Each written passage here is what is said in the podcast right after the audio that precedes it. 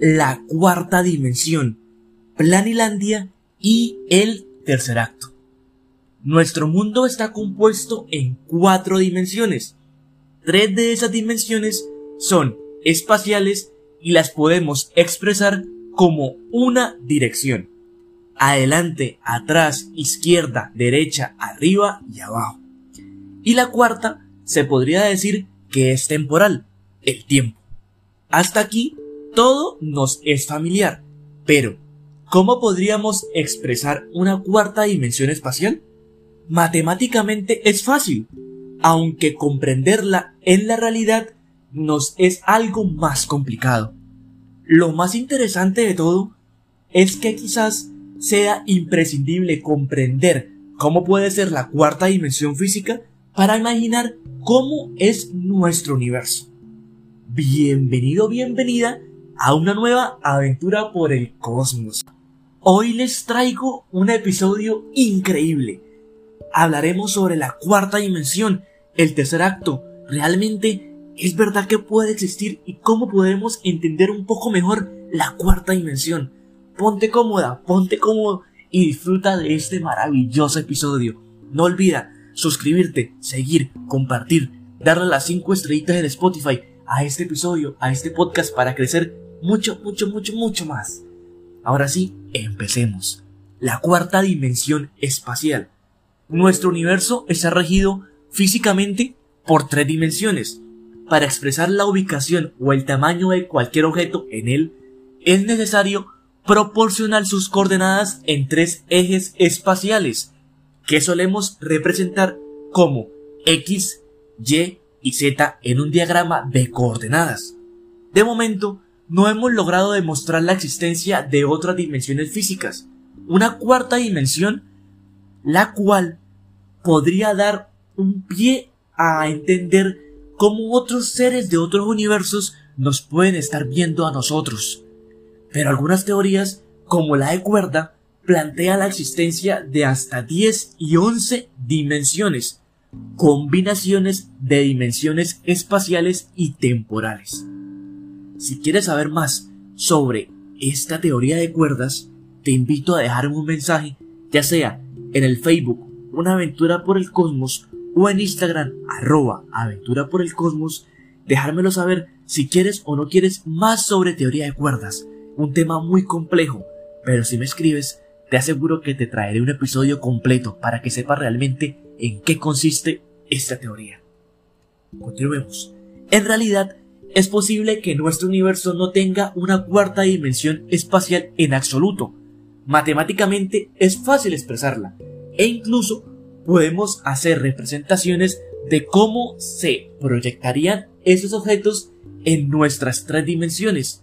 Como es difícil hablar sobre una dimensión que desconocemos, podemos hacer un ejercicio de reflexión sobre un mundo limitado a menos dimensiones de las que conocemos.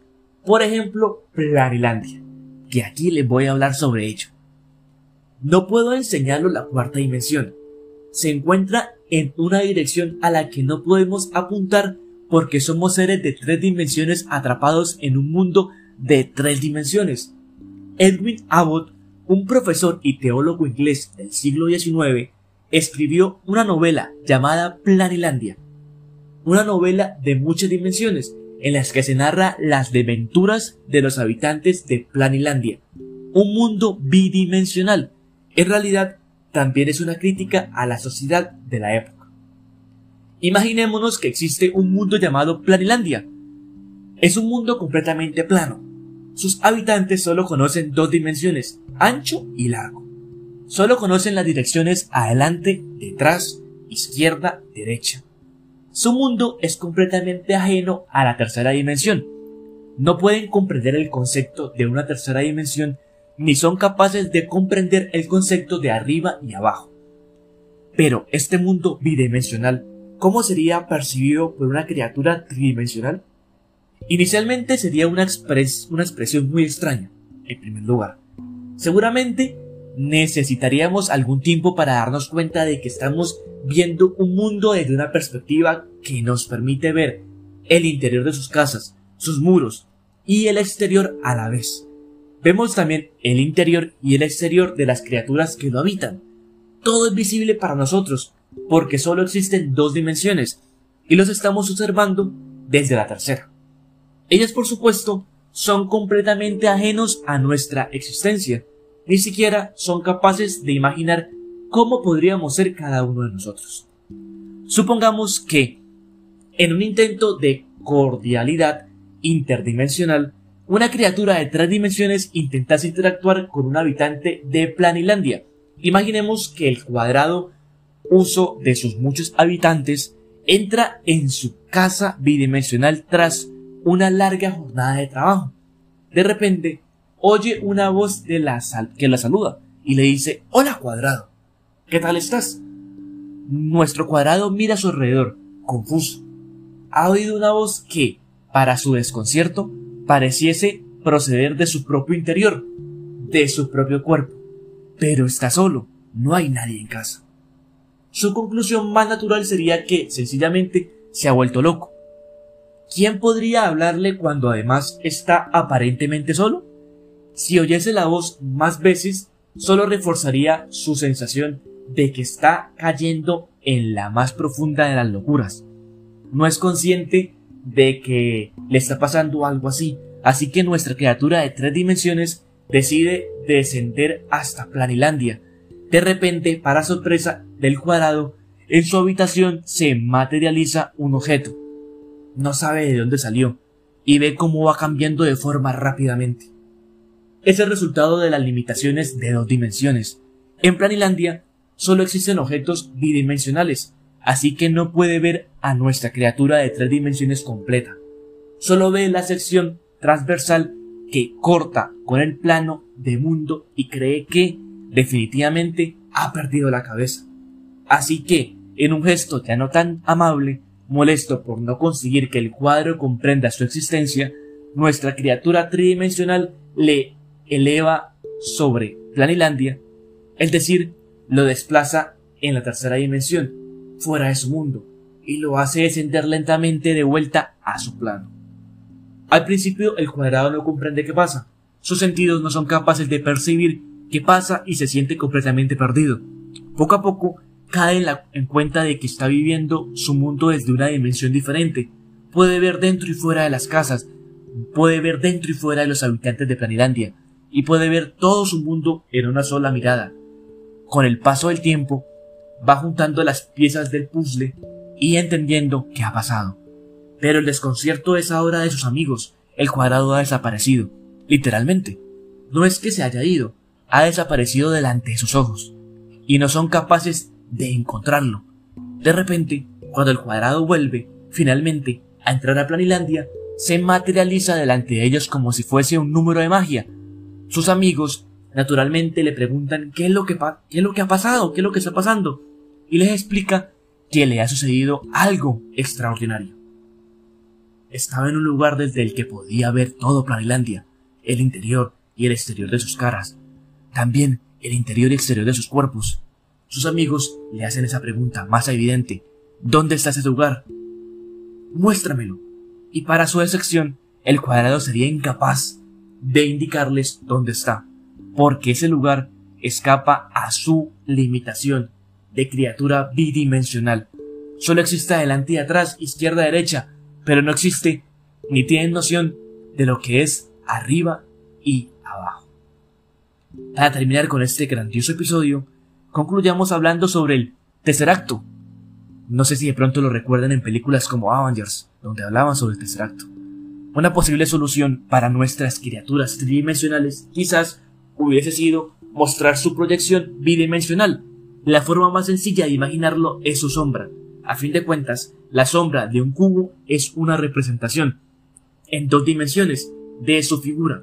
No es perfecta, ni mucho menos, pero sirve para que los habitantes de este mundo bidimensional puedan intentar comprender de alguna manera cómo es la criatura que ha interaccionado con su mundo. Del mismo modo, podemos proyectar un objeto de tres dimensiones en dos dimensiones. También podemos proyectar un objeto de cuatro dimensiones en un mundo de tres. Primero, repasemos cómo llegamos hasta el cubo, ya que es un camino a lo largo de las dimensiones que conocemos, y de paso nos permite introducir el concepto de hipercubo.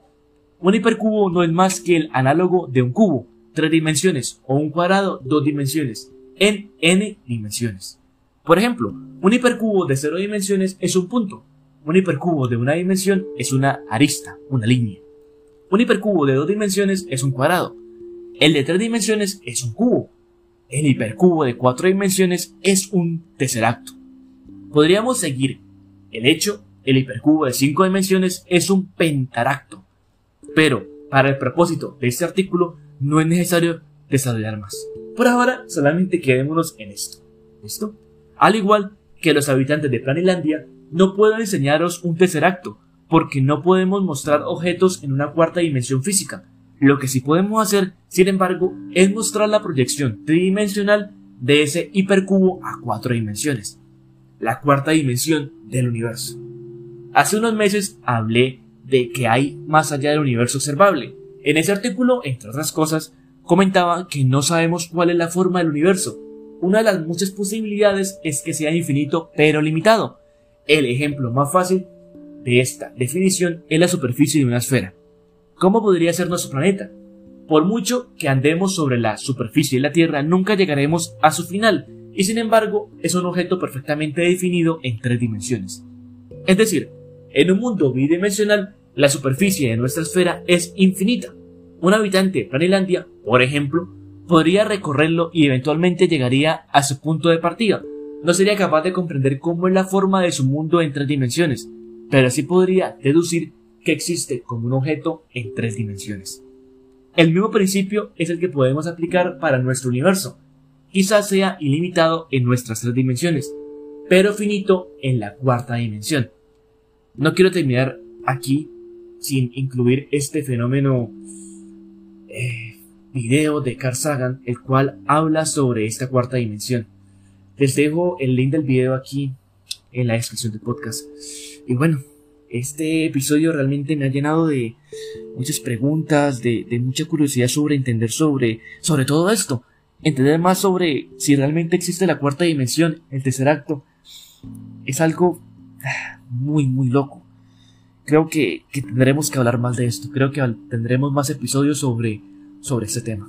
De verdad creo que, que es necesario. Y bueno, sin ser más, hasta aquí termina el episodio de hoy. Espero que tengan un hermoso día, una semana increíble, un año fascinante y que todo, todo, todo se les cumpla. Sin ser más, recuerda escuchar los episodios anteriores, compartir este podcast, seguirlo y nos vemos en la próxima. Bye bye.